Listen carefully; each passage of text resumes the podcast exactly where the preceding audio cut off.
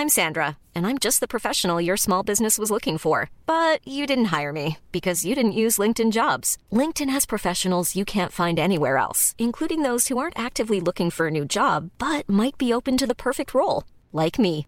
In a given month, over 70% of LinkedIn users don't visit other leading job sites. So if you're not looking on LinkedIn, you'll miss out on great candidates like Sandra. Start hiring professionals like a professional. Post your free job on linkedin.com/people today. We just have too much stuff that's being produced. Bienvenue dans Onward Fashion, le podcast des solutions business pour une mode durable. Je suis Victoire Sato, cofondatrice de The Good Goods, le premier média francophone sur la mode responsable. Sur ce podcast, je reçois des femmes et des hommes porteurs de solutions pour accélérer la transition sociale et environnementale de l'industrie de la mode. Je vous propose des outils tech, les conseils de marques engagées et de partager l'expertise d'entrepreneurs à succès. Ce podcast est conçu comme une bibliothèque de solutions concrètes, centralisées et immédiatement disponibles pour guider la mode dans son développement durable. Onward Fashion est diffusé chaque mardi sur toutes les plateformes d'écoute. Je vous invite à vous abonner à la chaîne ainsi qu'à notre newsletter business, disponible sur thegoodgoods.fr, pour œuvrer avec nous au reset de cette industrie. Bonne écoute Chacun d'entre nous a un jour porté un vêtement petit bateau. Du cadeau de naissance à la deuxième ou dixième main, ces habits traversent les générations, de fratrie en cousin, entre connaissances ou inconnus sur les plateformes de revente. Qu'est-ce qui fait la constance et la durabilité des bodys, pyjamas et autres iconiques de la marque depuis 1893 Si la recette est la même, un savoir-faire français, des matières d'exception et la haute exigence de tests de qualité, Petit Bateau change quelques ingrédients en faveur de la durabilité. La marque travaille intensivement à son développement durable, comme le dit mon invité, pour ses 128 prochaines années. En 2017, Thomas Bucaille a rejoint Petit Bateau et le groupe Rocher en qualité de directeur des ressources humaines puis responsable RSE. Liberté, qualité, durabilité, je le laisse nous raconter comment on procède à la transition active d'une marque historique. Bonne écoute Bonjour Thomas. Bonjour Victoire. Est-ce que vous pouvez vous présenter s'il vous plaît? Oui, donc je suis Thomas Bucin, je suis en charge de la RSE pour Petit Bateau et également le DRH de cette merveilleuse entreprise. Ça fait combien de temps que vous travaillez chez Petit Bateau? Ça fait euh, trois ans et demi. Et euh, avant, vous pouvez nous parler un peu de votre parcours? Oui, alors c'est pas forcément passionnant, mais euh, je suis euh, DRH depuis une vingtaine d'années, d'abord dans les cosmétiques et puis depuis 15 ans dans le, la mode, l'habillement, dans les différents niveaux de, de gamme et, et donc depuis trois ans chez Petit Bateau. Est-ce que vous êtes euh, arrivé par le prisme des RH ou de la RSE Comment c'est venu cette double casquette? En fait, on a travaillé progressivement. Il y a eu une prise de conscience progressive de la nécessité de travailler euh, les, les sujets de responsabilité sociale et environnementale différemment. Et à un moment donné, on s'est dit qu'il faut qu'il y ait quelqu'un au comité de direction qui s'en occupe et je me suis proposé. D'accord. Et vous-même, euh, en termes de, euh, de formation, de bagage, parce que c'est vrai que euh, la RSE, on dit souvent que c'est du bon sens, mais malgré tout, il y a quand même tout un tas de, de codes et de choses à savoir. Oui, c'est vraiment. Alors, je, pourrais dire que je suis un autodidacte, mais vous avez raison de souligner que c'est un, un- une expertise. que si on veut être sérieux, il faut vraiment s'investir dans les dossiers, dans les détails, dans les faits. Et, là, je reste très, très, très modeste parce que je côtoie toujours des, gens qui en savent mille fois plus que moi. Euh, c'est une des raisons d'ailleurs pour lesquelles ce, travail est aussi excitant. C'est que non seulement on, croise des gens qui partagent vos convictions, qui sont passionnés, mais qui sont des experts de sujets euh, euh, merveilleux, que ce soit la culture du coton, que ce soit enfin toutes sortes de, sujets très transverses. Donc de ce point de vue-là, c'est très stimulant. Alors, euh, pour savoir un peu où en est la marque aujourd'hui, j'aimerais bien qu'on revienne à ses débuts. Mhm. Euh, si je dis pas de bêtises, c'est 1893. Absolument. Et euh, est-ce que vous pouvez peut-être nous parler de... Alors, je sais pas si c'est facile de faire une frise chronologique, mais une petite synthèse de ce qui s'est passé en un peu plus d'un siècle. Quelle était la promesse de départ? Donc, Petit Bateau a été fondé à Troyes. Je crois que c'est très important. Troyes, c'est le berceau de la bonnetterie en France. La bonnetterie, c'est la, la tricoter du coton de façon circulaire, c'est-à-dire que c'est essentiellement ben, de vos chaussettes, vos sous-vêtements, toutes sortes de, produits comme ça. Et c'est à Troyes que les savoir-faire se sont accumulés. Donc nous sommes nés au cœur de ce savoir-faire et on a évidemment à cœur de le défendre, de le maintenir et de le projeter dans le futur.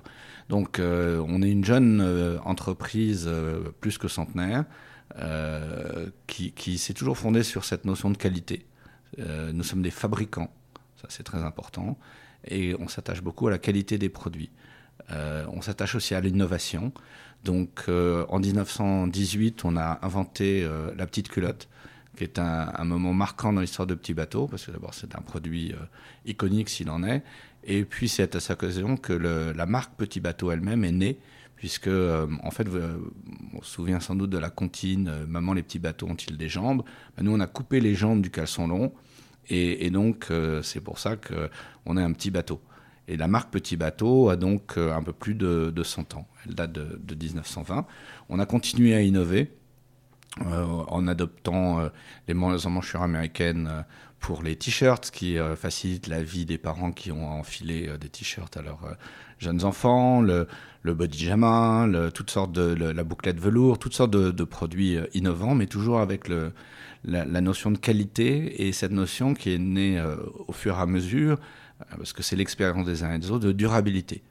En fait, c'est marrant parce que quand on parle de petits bateaux en France, mais même en Europe, euh, vous avez toujours Ah, j'ai porté les, du petit bateau dans mon enfance, je les ai gardés, et ma nièce, ma fille, euh, ma copine en porte euh, toujours. Les, vêtements que je portais il y a 25 ans sont toujours d'actualité, ils sont toujours de, si bonne qualité et, d'un style intemporel.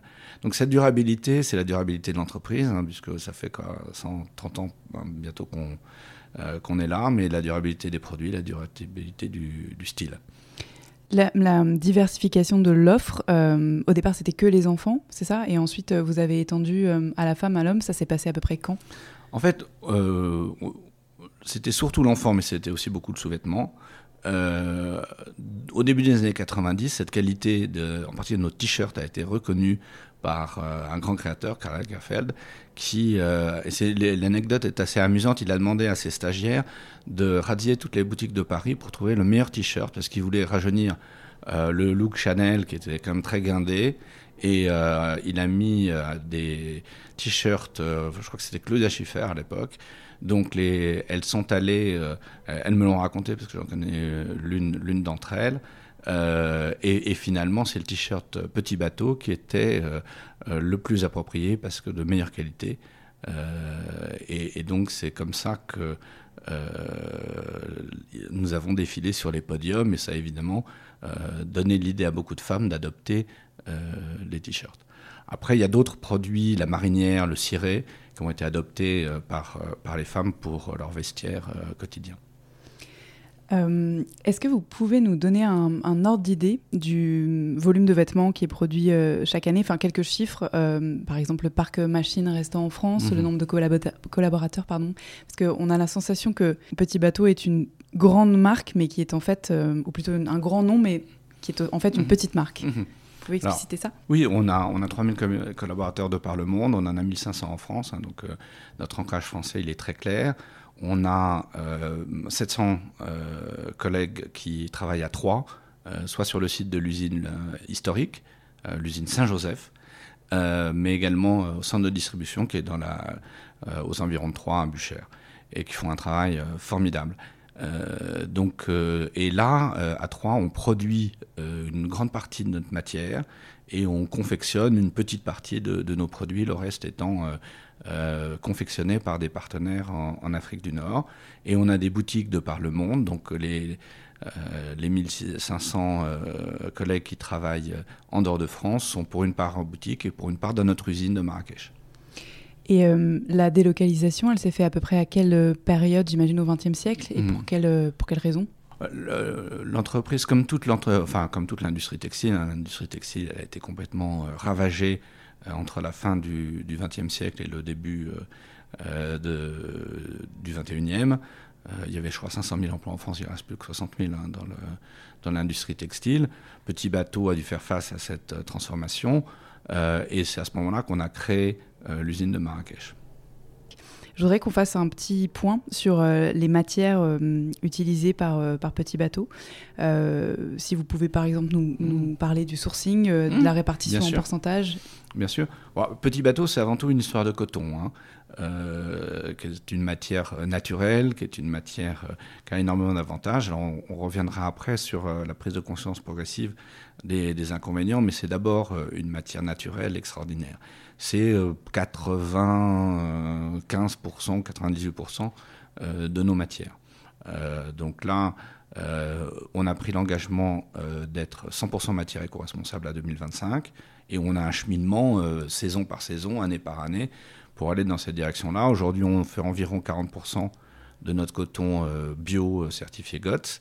On, vise d'avoir 100% entre le, bio et le recyclé.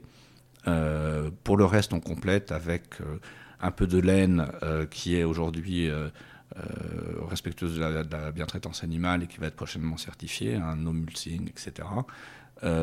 et puis des matières synthétiques, que ce soit pour les maillots de bain ou les coupes-vents, les cirés. et pour ça, on utilise de plus en plus des, matières, des matières recyclées également, à plus de 50% pour nos maillots de bain, pour nos coupes-vents. Et, comme ça, on va aller vers euh, zéro plastique non recyclé en 2025. C'est vous qui euh, euh, réalisez, donc tricotez la grande majorité du textile utilisé, j'imagine? La, la, totalité on, est en train de, retravailler notre collaboration avec nos partenaires d'Afrique du Nord. Donc, on, à trois, on réalise 40% du, tricot qui est utilisé, sachant que 80% de nos produits sont en base de tricot. Après, le, complément, euh, c'est ce qu'on appelle des grosses pièces, hein, les cirés par exemple, euh, et puis des accessoires, euh, enfin un certain nombre de produits sur lesquels nous, on n'a pas forcément le, savoir-faire, donc on travaille avec des partenaires très sélectionnés. on pourrait y revenir, pour ces 20% de complément. Mais pour les 80% qu'on fait avec, directement ou avec nos partenaires historiques, euh, on tricote euh, les deux cinquièmes. Et le reste est tricoté euh, en Afrique du Nord, dans un atelier qui était, avec lequel on a travaillé, qui était d'ailleurs petit bateau jusqu'à très récemment. Oui, c'est ce que j'avais en tête, mm. qu'il était au sein de la marque. du coup, est-ce que vous pouvez justement nous parler un petit peu de cette, cette méthode de tricot qui, a été, qui a été... Déjà, est-ce qu'elle a été déposée? Est-ce qu'elle est spécifique à Petit Bateau? Et qu'est-ce qui fait euh, aujourd'hui qu'elle euh, qu'elle porte cette qualité depuis autant d'années en fait? Ah, le, tricot, c'est un, un savoir-faire. Hein. La, la, bonnetterie, c'est un savoir-faire, c'est un tour de main. C'est pas forcément euh, une, une, méthodologie extrêmement qui peut faire l'objet d'un brevet, mais en fait, c'est une attention à la qualité sur toutes les étapes de la chaîne. elle commence par la sélection du, fil. On, achète du fil, c'est assez rare euh, que ce soit intéressant de le souligner, parce que dans l'univers textile, et bon, ça fait 15 ou 20 ans que je travaille dans cet univers, c'est très rare d'acheter directement du fil. Euh, donc nous, on achète du fil, on achète du fil de coton avec des fibres longues, et, c'est cette longueur de fil, cette qualité de, travail aussi avec les filateurs, qui c'est intéressant parce qu'on a, on a fait un audit récemment et, le retour de nos euh, fournisseurs, c'est génial de travailler avec Petit Bateau. Vous êtes très exigeant, mais ça nous tire vers le haut. Donc la qualité, elle démarre avec, euh, vraiment avec le fil. Et, ensuite, c'est euh, des contrôles de qualité tout au long de la chaîne. Avant de commencer la confection, il y a déjà 9 contrôles de qualité. Hein. Puis en une, pratiquement 10. Donc en tout, c'est presque 20 contrôles qualité différents qui sont pour un produit entre le moment où on qualifie, c'est le mot technique, le fil, et le moment où le, mettons, le t-shirt est réalisé, il y a 19 euh, étapes. 10 pour le, t-shirt proprement parlé et 9 pour le, le, fil et la fabrication. Quand vous dites euh, euh, qualité, c'est comment dire le l'élément juge, c'est vraiment la résistance et la durabilité, parce que j'imagine qu'il y a plein d'autres critères de qualité relatifs à la sécurité pour la peau de l'enfant, par exemple. Mais alors, la, sécurité pour la peau de l'enfant, c'est absolument fondamental, mais c'est pas euh, pas partie de ces étapes-là. Ça fait pas partie de ces étapes-là. Nous, on est euh, certifié Ecotex 100 euh, sur les trois quarts de nos produits. Hein. Les autres, c'est des grosses pièces, des accessoires, etc., sur lesquels les fournisseurs font leur boulot. On est très exigeant, on suit REACH, etc. Mais 75% de nos produits sont certifiés Ecotex. Donc, l'innocuité pour, pour l'enfant et puis pour, pour, l'ensemble des clients, elle est garantie par ça. Nous, les tests, c'est des tests qui sont liés à la, à la, en fait, au maintien des, des, qualités essentielles du produit tout au long de la vie. Donc on peut dire que c'est tous des tests de durabilité, en un sens.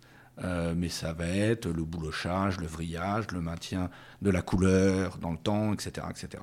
Donc euh, la, durabilité, la qualité, est essentielle à cette notion de qualité.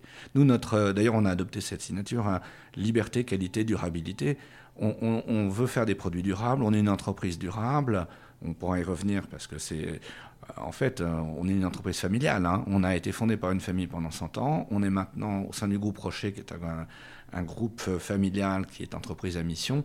Euh, cette durabilité, elle est aussi dans nos valeurs d'entreprise, hein. dans nos relations avec nos fournisseurs. On travaille depuis, avec les mêmes fournisseurs depuis, 80-85% de nos produits, je crois, avec des gens avec lesquels on travaille depuis plus de 15 ans.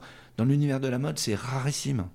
C'est rarissime. Et alors, c'est comme euh, dans les mariages, hein, temps on s'engueule, euh, on est exigeant l'un avec les autres, mais euh, ça crée des relations de confiance. Ça n'empêche pas qu'on les audite et qu'on ait toute une série de, choses très précises qui nous permettent d'assurer la qualité, le respect de, de l'environnement, des normes sociétales, etc. Mais d'abord la confiance inscrite dans la durée. Euh, vous avez mentionné euh, la longueur des fibres comme euh, paramètre de, qualité et vous avez parlé juste avant de la transition vers le coton recyclé. Mhm. Comment est-ce que vous réalisez cette équation? On Pour l'instant, on est dans un comme avec un certain nombre de collègues, hein, parce que ça, c'est des sujets trop importants et trop complexes pour être pris à l'échelle du simple petit bateau. Donc, on, regarde les sujets avec l'ensemble de la profession en France. c'est compliqué. Alors, pour l'instant, on est sur des mélanges. Hein, on ne peut pas faire de 100% recyclé. Mais c'est clair que l'essence même du recyclage aboutit à, ce que les fibres soient plus courtes.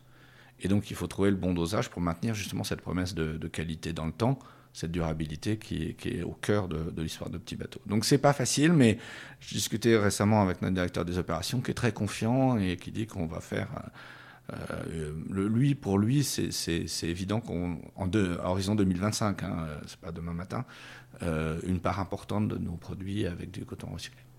Et en ce qui concerne le bio, euh, il y a plein de difficultés rencontrées par les marques, aussi bien en termes de traçabilité et de disponibilité de la matière que de coût. Comment mhm. ça se passe de votre côté Alors, nous, on est, on est très ferme hein, sur l'idée qu'on on veut basculer en, coton bio, euh, justement pour obtenir ce, total de 100% 2025. on avance petit à petit. Là, on est à peu près à 40% du, du total dans nos achats. Euh, la prochaine collection là, qui va être euh, fin début 2022, on sera à 45% de, coton bio et 50-55% euh, de, de, matière éco-responsable en totalité. c'est difficile de s'approvisionner en coton bio. En ce moment, il, il se passe des choses difficiles sur le marché.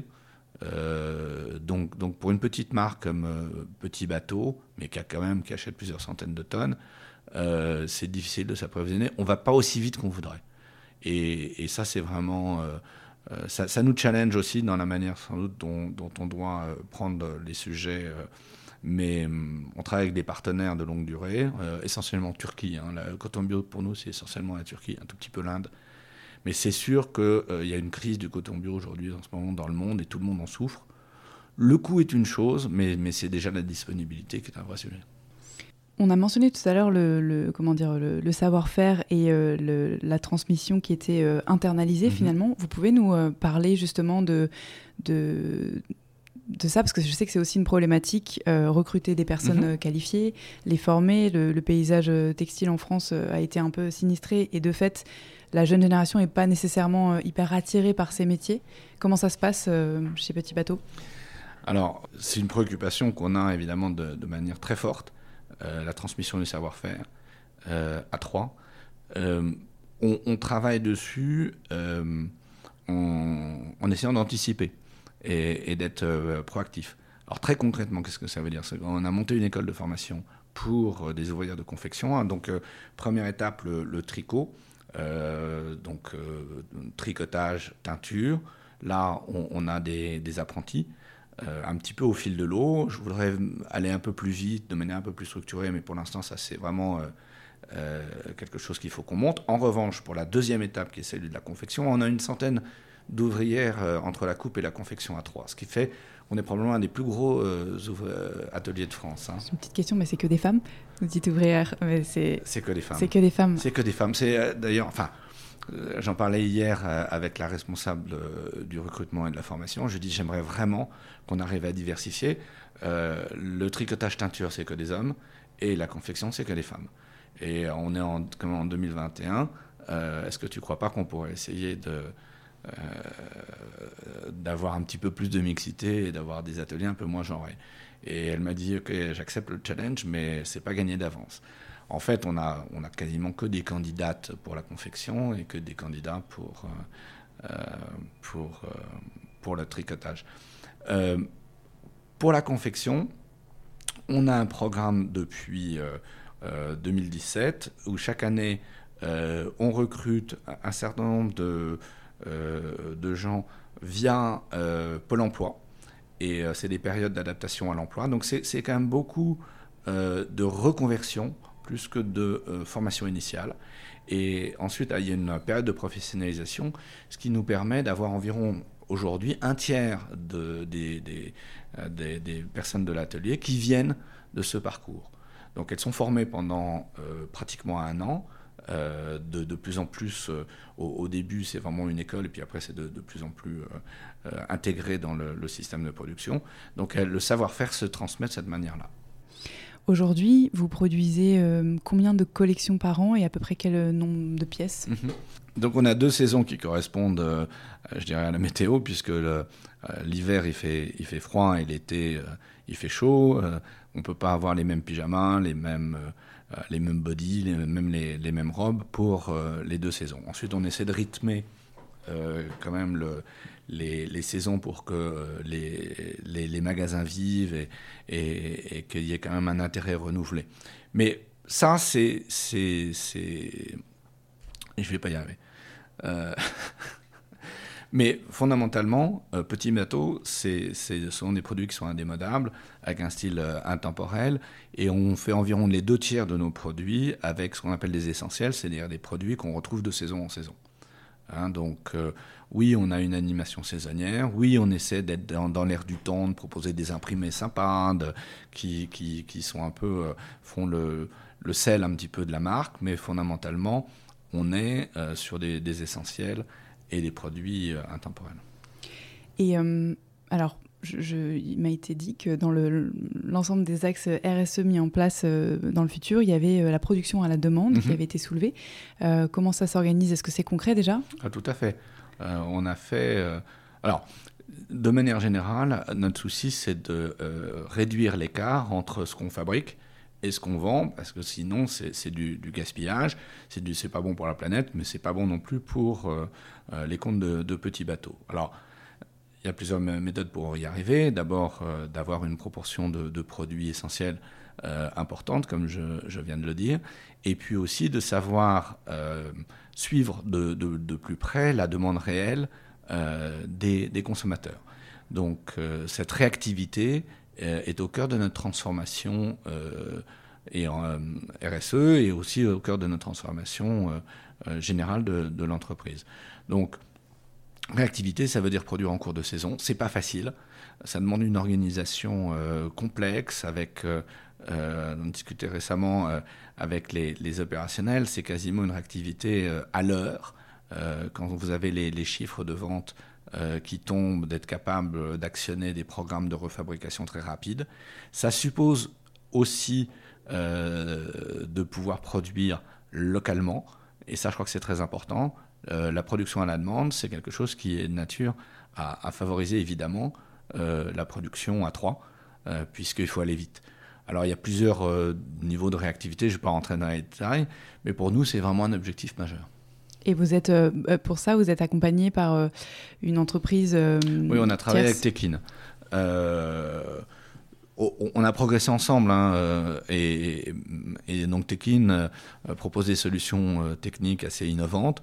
Mais finalement, le, ce qu'on a appris avec eux, c'est surtout un mindset, une organisation.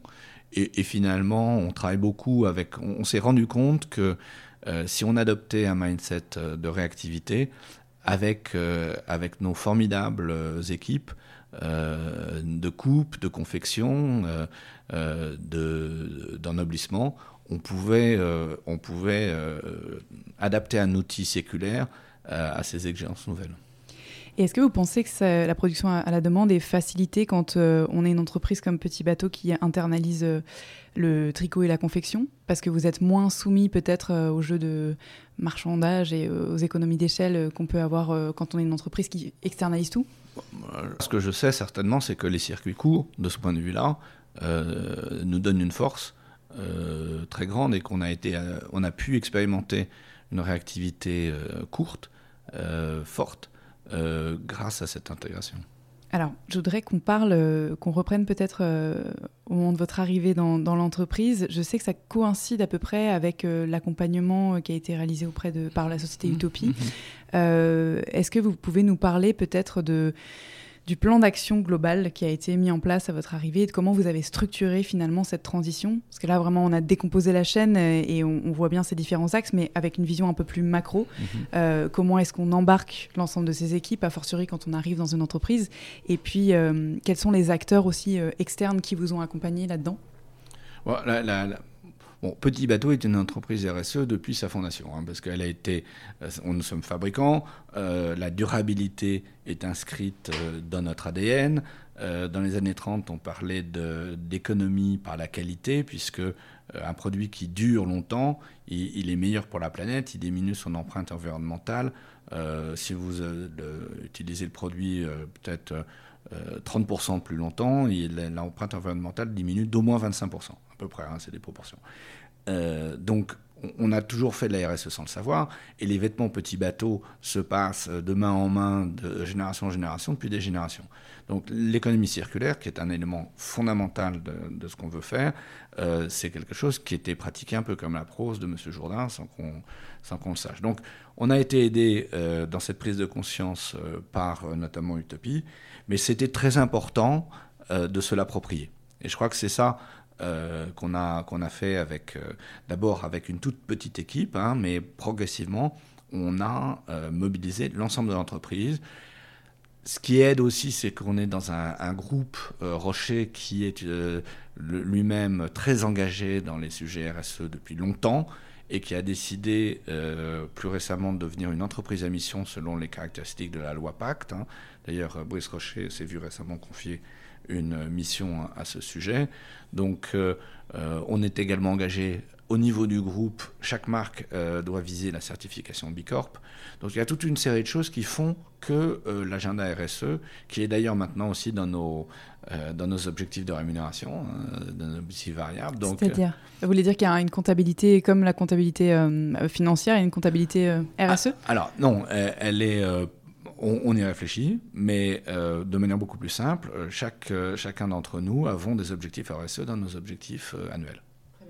Donc l'objectif RSE est au centre de, ce que veut faire le groupe et, et de ce que veut faire Petit Bateau. Donc en pratique, vous avez mentionné tout à l'heure les 10 engagements RSE révélés au public. Quels sont-ils déjà ces 10 engagements et euh, comment est-ce que vous avez structuré ce qu'ils sous-tendent? On, a d'abord eu une phase de, prise de conscience et d'inventaire. Euh, et puis on, s'est rendu compte qu'il fallait qu'on, si on voulait véritablement euh, embarquer tout le monde, le structurer sous la, forme d'engagement. Et, et, derrière chaque engagement, il y a un projet très concret, c'est-à-dire un projet au sens groupe projet avec un sponsor un chef de projet, des gens embarqués, des objectifs euh, d'équipe IA, etc. Donc c'est pas euh, des engagements qui sont. En fait, les projets sont arrivés presque avant les engagements. Et les engagements, c'est une manière un peu de synthétiser, euh, de se prendre un engagement vis-à-vis de nous-mêmes d'abord, mhm. et puis évidemment vis-à-vis de, l'extérieur, de nos stakeholders, etc. Donc, donc c'est des engagements qui sont liés à la durabilité, à l'économie circulaire, à l'éco-conception, aux matières éco-responsables, à l'élimination du plastique, euh, des engagements qui sont liés également à, euh, la volonté de faire euh, de, l'usine de Troyes une usine exemplaire en matière d'impact carbone et, eau.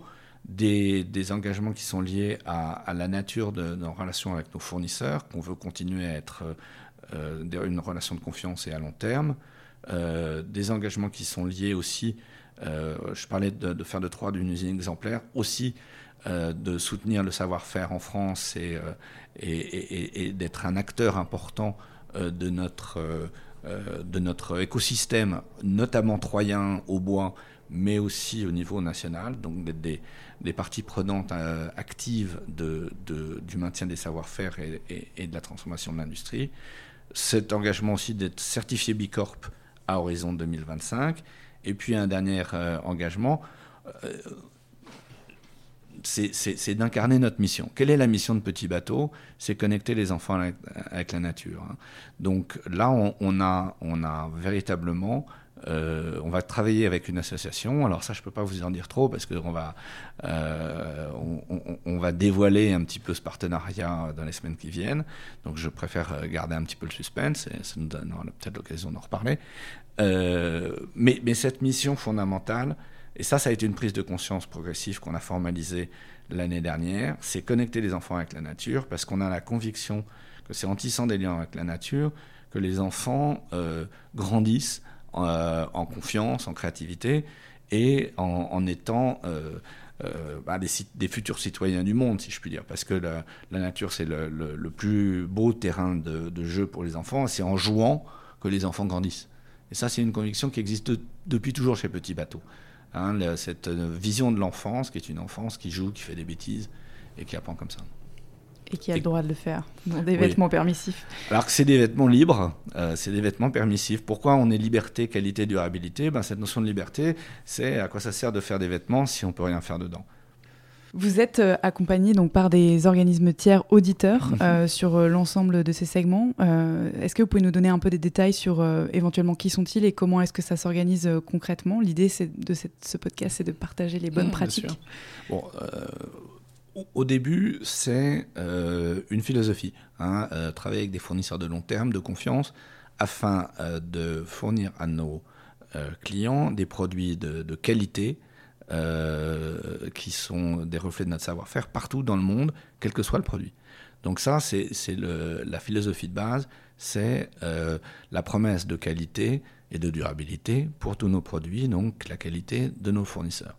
Donc on a un processus de sélection et de certification de nos fournisseurs qui est très euh, strict, qui comprend un certain nombre de, euh, de principes qui sont euh, contenus dans le, guide des, dans notre code éthique au niveau du, groupe, hein, mais et puis des, certifications techniques qui sont le reflet de notre qualité. Donc ça c'est une philosophie d'exigence et de confiance et de partenariat avec les fournisseurs, une pratique de sélection qui garantit cette qualité partout dans le monde, et puis un système de contrôle. Donc on va auditer d'ici fin 2022 tous nos fournisseurs de, premier rang critiques euh, soit euh, suivant le degré de criticité, enfin, je ne vais pas rentrer forcément dans les détails, mais il y a, une matrice en réalité, euh, soit un audit documentaire via Covadis, soit un audit sur place avec le référentiel SMETA, qui est un référentiel reconnu et, très exigeant, et, un organisme tiers qui réalise ces audits. Alors on peut encore progresser, hein, il, y a, pas mal de, pas mal de choses à faire, mais enfin c'est quand même une, approche très me semble-t-il, solide hein, pour euh, assurer euh, euh, ces exigences de qualité de responsabilité partout dans le monde. Et compter consommatrices et consommateurs, pour faire la démonstration de ça, vous êtes rapproché également de structures comme Clear Fashion, Good on You, qui sont pas exactement des auditeurs, mais qui sont des, intermédiaires finalement de confiance entre le grand public et la marque Oui, alors on, travaille depuis le début avec Clear Fashion, parce qu'on aime bien se faire challenger. Et euh, c'est une entreprise, enfin une, équipe formidable et exigeante, et on a un dialogue euh, avec l'équipe et les fondatrices euh, sur ce sujet. On n'est pas forcément toujours d'accord sur certains points, mais, mais c'est très important. Good on You, on n'est pas vraiment encore dans cette phase-là parce que on, Good on You travaille pas comme Clear Fashion en direct, il travaille plutôt sur la base de, de ce qui est publié. Et euh, ce n'est qu'au début de ce mois-ci, hein, au début mai, qu'on euh, a publié tout ce qu'on avait envie. Et encore, je pense qu'il y, a une deuxième phase, euh, notamment la publication de, de la liste de nos fournisseurs de rang 1 qu'on va réaliser très prochainement. On ça fait partie de nos engagements hein, de publier la liste de nos fournisseurs et, c'est une question de semaine. Donc avec Good on News, c'est comme ça qu'on va, qu'on va les réapprocher. Tout à l'heure, vous avez mentionné le process B Corp. Vous en êtes où dans cette démarche? Alors là, on est dans la première phase, hein, qui est euh, la phase de, constat et d'analyse. Donc euh, le processus Bicorp, c'est un processus qui est euh, très complet et, qui nécessite un travail véritablement de fond. Donc là, on est dans la phase pour essayer de comprendre où est-ce qu'on se situe, ce qui doit être amélioré, et puis aussi, comme c'est un processus qui est très précis euh, dans, dans, la démarche de certification, il y a un certain nombre de choses où on n'est pas forcément euh, capable de produire des documents qui montrent euh, de manière factuelle ce qu'on fait. Il y a un processus de documentation derrière le processus B Corp qui est assez lourd. Donc voilà, on est dans cette phase de, constat. Où est-ce qu'on en est et qu'est-ce qu'on doit faire? Et donc on va euh, une fois qu'on aura établi le constat, on s'est donné deux années pour euh, s'améliorer, parce qu'on aura certainement des sujets, et c'est l'intérêt du, processus Bicorp, hein, c'est un processus d'amélioration continue, euh, et, on vise la certification, le processus de certification en 2024 pour avoir une certification en 2025, comme l'ensemble des marques du groupe. Hein. Est-ce que c'est dans ce cadre-là que vous avez fait réaliser des analyses de cycle de vie produit et est-ce que vous pouvez nous détailler d'ailleurs ce qu'ont un peu donné ces ACV sur, euh, j'imagine, les produits emblématiques euh, euh, Ce sont deux choses qui sont évidemment en rapport, mais qui, sont distinctes. pour nous, l'ACV, c'est intègre dans cette démarche d'éco-responsabilité. On a pris l'engagement d'avoir 100% de produits éco-responsables à 2025. mais cette notion d'éco-responsabilité, n'est pas forcément bien définie. Donc, la première étape, en fait, il y a deux étapes euh, clés. C'est euh, définir ce qu'on entend par éco-responsabilité et le publier pour que les gens sachent euh, de quoi on parle. il y a des notions d'empreinte environnementale, c'est évident. il y a peut-être d'autres notions à, prendre en compte. Et puis, pour avoir une, être sérieux dans, la démarche d'éco-responsabilité, il ne suffit pas, même si c'est fondamental d'avoir des matières éco-responsables, il faut avoir des produits qui, sur le cycle de vie, sont efficaces. Mais ça, c'est des, des, technologies, c'est des expertises qui sont lourdes. C'est des savoir-faire qu'on n'a pas forcément en interne. Donc on est dans la phase euh, d'expérimentation, de, de, POC, comme on dit, euh, et, qui vont démarrer plutôt sur euh, la deuxième partie de l'année. Et ça, vous le faites en interne? Avec, avec des cabinets d'expertise, oui. D'accord, très bien. Et, et vous avez pris quelques produits, c'est sur l'ensemble des produits? On va essayer de faire ça sur un échantillon de, relativement représentatif de notre gamme. Et est-ce que vous prenez en compte l'éventuelle récupération pour la dégradation et éventuellement le recyclage des produits Ou bien c'est, enfin, quelle, est le, quelle est la fin de vie considérée en fait? Est-ce que ça s'inscrit dans une boucle circulaire? Ça, c'est des questions qu'on se pose. Euh, la fin de vie de nos produits nous, nous préoccupe évidemment. Hein. On a toute une série de. Euh, on donne euh, les produits invendus, on recycle les, les, produits qui ne peuvent pas être donnés ou les chutes de coupe, etc. On a surtout, et ça c'est important, mis en place. mi-mai, hein, le 19 mai, un programme qu'on a appelé Changer demain, qui est un programme de, reprise en boutique, c'est-à-dire qu'aujourd'hui, que ce soit sur euh, une app qui s'appelle Changer demain, que ce soit en boutique, euh, on peut venir apporter ces produits petits bateaux. S'ils sont dans un état, euh, en bon état, ils pourront être revendus. S'ils sont dans un état, ben, un petit peu, ils ont subi plusieurs cours de récré et plusieurs parties de foot. Euh, eh bien à ce moment-là, ils seront recyclés. Euh, donc la recyclabilité euh, au départ, à la conception, c'est un, une vraie question. Hier, euh, j'ai euh, eu l'opportunité d'interviewer euh, Franck Aron, qui, qui est responsable technique, si je ne dis pas de bêtises, à, Au tricotage, oui. Exactement. Et qui me disait que le recyclage en boucle fermée était déjà intégré dans les usines, c'est-à-dire que vous récupérez en pré-consumer les chutes de matière. Ah oui, bien sûr, c'est ce que je viens de dire, oui, absolument. Donc tout ce qui est chute de coupe, chute de matière, et on, les recycle sous forme de matériaux pour la construction, le, les, l'automobile, euh, des molletons, etc., Et il me disait que c'était la même chose pour les cartons et les plastiques euh, également en interne. Absolument. vous avez fait ma transition vers le circulaire et principalement la seconde main, alors C2C, parce que vous êtes une des premières marques à avoir fait ça. Est-ce que vous pouvez me parler de la façon dont ça a été mis en place, ce que ça vous a apporté? Alors, on, on est en train de, lancer ce programme Changer demain. Hein. C'est un petit peu tôt pour en, tirer un bilan.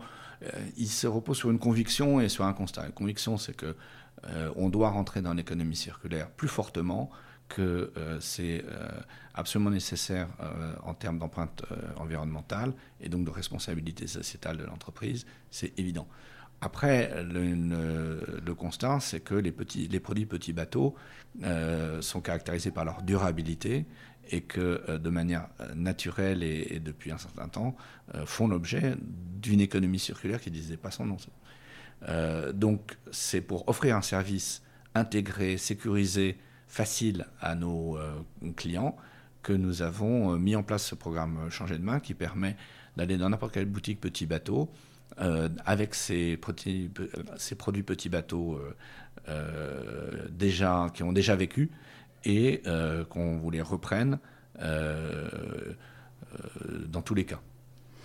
Et alors, il me semblait qu'il y avait une plateforme entre consommateurs existants depuis un peu plus longtemps. C'était Seconde Histoire ou Seconde. Oui, alors en fait, on avait lancé depuis 2017 une app qui s'appelait Seconde Vie. Seconde Vie.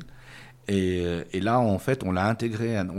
comme on avait refait notre, notre site et, notre app, on, a décidé de l'intégrer. Donc elle est plus facile d'utilisation et, donc elle, elle s'intègre à, une offre euh, plus continue. Mais oui, c'est le bon exemple du fait que la, seconde main chez Petit Bateau, c'est quelque chose euh, qui a une histoire. En termes vraiment pratiques euh, de gestion des boutiques, de vie des équipes, est-ce qu'il y a des éléments concrets que vous pouvez nous donner Alors il y a beaucoup d'éléments. D'abord, L'ambition RSE, c'est une ambition qui est partagée euh, par euh, toutes les communautés de l'entreprise euh, et, une mobilisation assez extraordinaire à tous les niveaux, les, plus, les plus ingénieux sur le terrain, des, ateliers pour fabriquer des, savons bio, des, éléments de collecte qui ont été organisés par les collaborateurs eux-mêmes, et ça c'est génial. Euh, dans les sites de production, on est devenu des sites LPO. On a, Vous pouvez détailler les sites LPO, pardon. Euh, Ligue de protection des oiseaux. Donc on a installé des nichoirs, euh, des, des, des, des, des, hôtels à insectes de façon à ce que les, les comment dire, les, les, oiseaux puissent venir s'abriter, enfin s'abriter et, et, vivre leur vie. On a un potager à, Murat, euh, on a des ruchers euh, à Buchère dans notre euh, centre de distribution. Donc il y, a tout un travail sur le terrain, en boutique également. et puis après, il y a d'autres aspects plus globaux. Par exemple, on a un contrat au niveau du groupe Rocher pour avoir de l'électricité 100% soutenable. Hein, donc des renouvelables. Donc toute notre électricité est issue d'énergie renouvelable. Pour ce qui est du, plastique, notamment en boutique, on a fait un gros travail, euh, mais qui est encore en cours pour éliminer tout le plastique. Donc on a éliminé notre euh, sacherie plastique. Euh, là, ça a été un peu plus long que prévu à cause des, fermetures, évidemment, des, boutiques, mais on a remplacé par des sacs en, papier pomme, qui sont en partie recyclés à base de, fibres de pommes, et, enfin de, de on a euh, éliminé tous nos cintres en plastique pour les remplacer par des cintres aluminium dont les, ACV prouvaient qu'ils étaient beaucoup plus euh, respectueux de, l'environnement. Euh, mais il y a encore du boulot. On a aussi éliminé toute une partie du plastique de, nos, enveloppes e-commerce Il y a encore du boulot, par exemple, le, pour ce qui est des polybags, hein, vous savez, ces, petits sachets transparents qui protègent les vêtements pendant le transport. Euh, là, il y, a, un gros travail et, euh, qui est un peu euh, le, souci de toute la profession quand, elle est concernée par ces sujets. Et donc là, on l'a pris aussi au niveau de, de, groupes de travail animés par, par Paris Good Fashion. Ce collectif de marques engagées pour la mode durable à Paris. Et, et, donc là, on vise d'abord d'utiliser du plastique recyclable et recyclé euh, d'ici 2025 et d'éliminer nos polybags en plastique euh, d'ici 2030. Euh, mais ça fait partie de ces sujets qui sont un petit peu plus euh, difficiles à, à, à, traiter que ce qu'on voudrait. On voudrait aller beaucoup plus vite et, et la réalité quelquefois résiste. Vous avez euh, parlé de comment dire de l'élimination pardon du plastique vierge tout à l'heure. C'est déjà euh, c'est déjà le cas? Alors euh, en, en, grande partie, euh, c'est notre engagement 2025 pour ce qui n'est pas encore le cas. D'accord. Est-ce qu'il y a des choses à mentionner sur le, le futur immédiat? J'ai eu une info concernant une certification EPV par exemple, ouais. entreprise du patrimoine euh, vivant, dans les, dans les, les comment dire, les, les, achievements à court terme. Voilà, donc on, on est en, en cours de, de finalisation du, du, dossier parce que cette, euh, ce label entreprise du patrimoine vivant, il nous va bien. Euh, il correspond véritablement à, à, qui on est et, et c'est euh, en cours. Je ne peux pas vous en dire beaucoup plus. Très bien, on va suivre ça. Est-ce que à l'heure actuelle, euh, dans vos futurs axes de développement, il y a encore des choses qui vous challenge ou qui vous semblent compliquées ou, ou infaisables? Alors, il y a beaucoup de, de, challenges et on les prend avec euh, grand plaisir. Hein. Le, euh, le, coton bio, l'élimination du plastique, euh, tout ça sont des, des challenges qu'on prend avec, euh, avec appétit et parce qu'ils nous semblent importants. Par contre, la crainte que j'ai moi un petit peu, c'est la surenchère, je dirais, en, en, termes de réglementation. Euh, et je pense notamment à, toutes les discussions en cours autour de l'affichage environnemental. L'enfer est, est, pavé de bonnes intentions. Hein. On a tous envie d'être de, transparence. On sait que c'est la demande forte de nos, euh, de, nos, de, de, nos communautés et on est tout à fait engagé dans cette démarche de transparence. On a mis le Médine sans qu'on euh, on en ait l'obligation. Mais il y a des discussions autour de l'affichage environnemental, moi, qui me font un petit peu peur parce qu'elles me paraissent euh, des usines à gaz qui sont très difficiles à mettre en œuvre pour les PME, mais même pour des entreprises de taille moyenne comme Petit Bateau, et pas forcément euh, la meilleure manière de répondre aux, aux, exigences de transparence des consommateurs. Et puis une entreprise industrielle, un fabricant comme Petit Bateau, et de sais si c'est important pour nous euh, d'être fabricant, on a besoin de stabilité, on a besoin de temps pour s'adapter. Et, c'est ça qui me fait peur. Je pense que euh, les, bonnes intentions euh, doivent se traduire dans des programmes qui permettent à tout le monde de s'améliorer. Et, et, et, ça, il faut le faire avec pragmatisme. Je crois que la, le pragmatisme, c'est, ça doit être une valeur fondamentale de la transformation RSE. Vous voulez dire par là que euh, les, les, critères sont trop importants et trop détaillés pour pouvoir euh, fournir ces informations ou bien ils ne sont pas adaptés? Alors, le, le, le vrai problème, c'est qu'on n'en sait rien. Le vrai problème, c'est qu'on euh, parle d'affichage environnemental et à ce jour, on est incapable de savoir euh, ce qu'il faut afficher, comment il faut calculer les scores. Tout le monde parle de faire l'équivalent du Nutri-Score pour le textile. C'est très bien, mais quelle est la méthode euh, Comment on la met en œuvre euh, Encore une fois, un fabricant a besoin de clarté euh, pour pouvoir s'adapter. Et c'est pas un problème d'exigence, parce qu'on est très exigeant et on accueille l'exigence avec, euh, avec bienveillance, au contraire. Mais, mais c'est l'absence de clarté qui, qui est l'absence de, de prévisibilité euh, qui est extrêmement dommageable. Et si je ne dis pas de bêtises, euh, on parlait tout à l'heure de du coût euh, d'usage du vêtement, euh, tant économique que sur l'environnement, et ce Nutri-Score ne prend pas en compte au-delà des étapes de fabrication du produit, ça a son impact sur la durée de vie. Alors, vous avez absolument raison. Un des éléments fondamentaux qui devrait être pris en compte, et aujourd'hui, c'est pas forcément le cas dans les projets qu'on peut connaître, c'est la CV, c'est la durée de vie du produit tout au long de, de son existence, parce qu'évidemment, son empreinte environnementale n'est pas la même selon que euh, on fait un produit qui euh, euh, est bon acheté au, bout de quelques lavages et un produit qui, comme les produits petits bateaux durent de génération en génération. Et le pire, c'est que si on ne prend pas en compte la durabilité, on risque de se retrouver avec, par exemple, un phénomène suivant. Si vous avez un t-shirt en coton avec, qui a une impression qui est faite à la va-vite, il va peut-être avoir un impact environnemental au moment où il sort d'usine plus faible qu'un un, t-shirt euh, qui a un grammage euh, plus important, avec euh, une teinture plus profonde, mais qui va vous durer 2, 3, 4 fois plus longtemps. Et donc c'est absolument indispensable que la durée de vie, que la durabilité soit au cœur de tous les dispositifs d'affichage. Et ce qui me fait un peu peur, c'est qu'aujourd'hui, pour des raisons bonnes ou mauvaises, parce qu'il y a aussi des intérêts derrière, qui manipulent possiblement les différents euh, sujets d'affichage, euh, eh bien on se retrouve avec euh, des systèmes qui mettent sur le même plan des gens qui utilisent du coton bio et des gens qui utilisent du coton traditionnel, des gens qui ont des produits à durée de vie courte et des gens qui se donnent le mal d'avoir de la qualité et de la durabilité. Je sais qu'il y a une nomenclature européenne qui se met en place en parallèle. Est-ce que vous, en tant que marque, vous aurez le choix de suivre un référentiel ou l'autre? Comment ça va se passer? On ne sait pas. On ne sait pas. Et c'est cette incertitude euh, qui, qui, moi, m'inquiète un petit peu.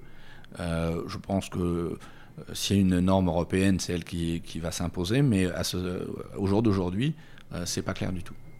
Et les objectifs de publication théorique sont janvier 2022, c'est ça? Alors, il y a des, des, textes, des projets de loi qui, ou des projets de décret qui circulent, mais, mais dans notre, notre, industrie, 2022, euh, c'est demain matin. C'est-à-dire qu'on a déjà commencé à produire, on a certainement développé et, conçu les produits qui seront livrés en boutique en, euh, en janvier 2022.